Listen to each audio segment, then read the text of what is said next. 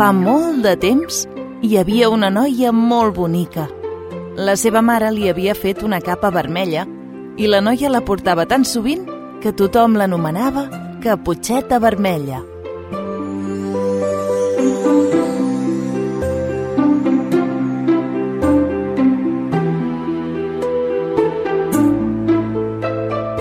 Un dia, la seva mare li va demanar que portés uns pastissos a la seva àvia, que vivia a l'altra banda del bosc.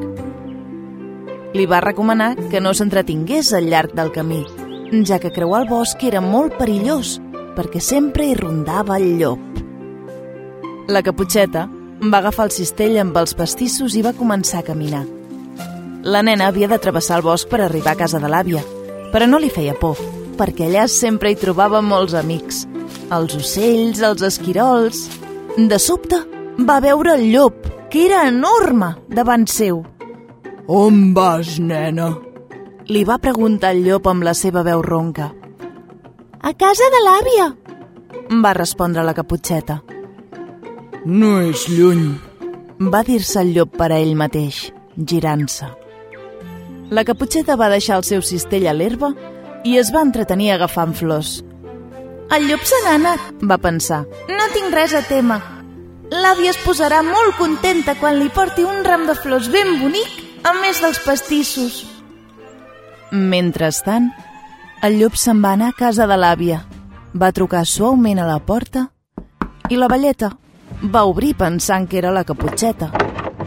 El llop va devorar l'àvia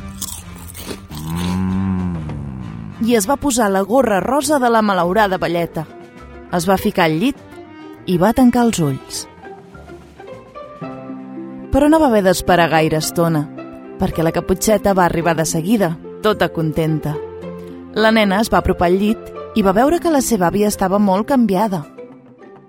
Àvia, àvia, quins ulls més grans que tens! Són per veure't millor, va dir el llop tractant d'imitar la veu de l'àvia. Àvia, àvia, quines orelles més grans que tens! Són per sentir-te millor, va seguir el llop. Àvia, àvia, quines dents més grosses que tens! Són per menjar-te millor! I dient això, el llop malvat es va llançar sobre la caputxeta i la va devorar, tal com havia fet amb l'àvia. Mentrestant, un caçador que havia vist que el llop entrava a casa de l'àvia i sospitant les seves males intencions, va decidir anar a donar-hi una ullada per veure si tot anava bé.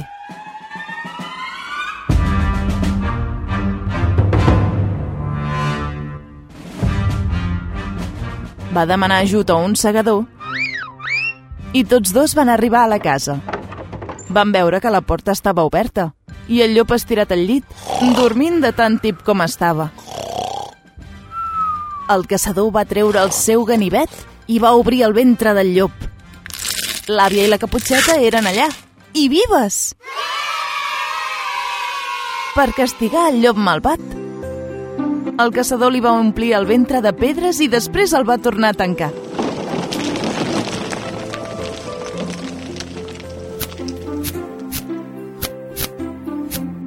Quan el llop es va despertar,